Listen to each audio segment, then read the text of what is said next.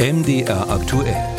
Hörer machen Programm. Und da geht es mal um die richtige Würze. Es geht nämlich um das Salz in unseren Lebensmitteln und die Frage, ob die Dosis noch stimmt. MDR aktuell Hörer Uwe Apelt aus Magdeburg will inzwischen praktisch überall eine Salznote herausschmecken.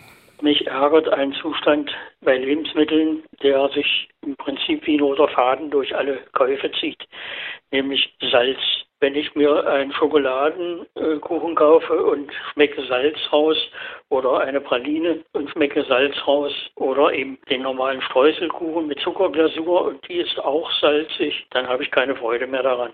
Sind unsere Lebensmittel tatsächlich zu salzig und welche Regeln gelten hier überhaupt? Unser Reporter Stefan Kloss hat sich erkundigt. Salz hat zwei wichtige Funktionen. Es wird in Lebensmitteln eingesetzt als Geschmacksverstärker und Konservierungsmittel und Speisesalz ist für uns Menschen die Hauptquelle für Jod, Natrium und Chlorid. Empfohlen werden durchschnittlich 6 Gramm Speisesalz pro Tag. Das entspricht in etwa einem gestrichenen Teelöffel.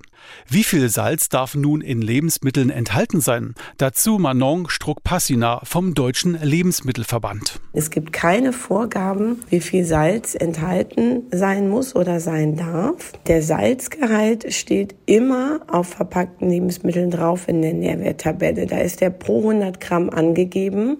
Das heißt, da kann jeder sehen, wie viel Salz enthalten ist und dann eben entscheiden, je nachdem, ob man äh, vielleicht auf Salz verzichten möchte, äh, welches Lebensmittel man nimmt oder eben nicht. Wer sich bewusst ernähren und auf Salz verzichten möchte oder den salzigen Geschmack nicht mag, der sollte genau hinschauen, besonders bei Fertigprodukten.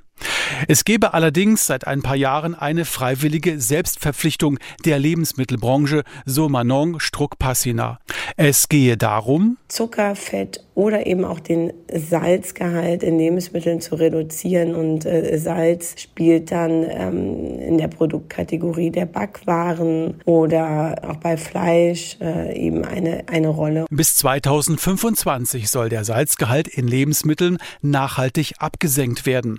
Zu viel Salz könne schädlich sein für den menschlichen Körper, so Holger Fischer vom Hausärzteverband Sachsen-Anhalt. Es ist wie mit so vielen Dingen. Vernünftig genossen ist es ungefährlich. Zu viel Salz in der Nahrung kann unter Umständen zu erhöhtem Blutdruck und zu daraus entstehenden Folgekrankheiten führen. Deshalb empfehlen wir Hausärzte unseren Patienten mit Bluthochdruck oder Herzschwäche eine reduzierte Salzzufuhr. Zurück zur Frage unseres Hörers aus Magdeburg.